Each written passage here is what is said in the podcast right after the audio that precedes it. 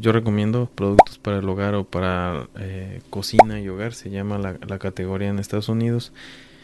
Son productos que son de consumo regular, eh, productos que puedes utilizar o encontrar en tu despensa. Ya cuando tienes habilitada la aplicación de Amazon, la Amazon Seller App, puedes utilizar esa aplicación para poder validar los productos que tienes en tu casa, ya sea con códigos de barra o bien escribiendo el nombre del producto.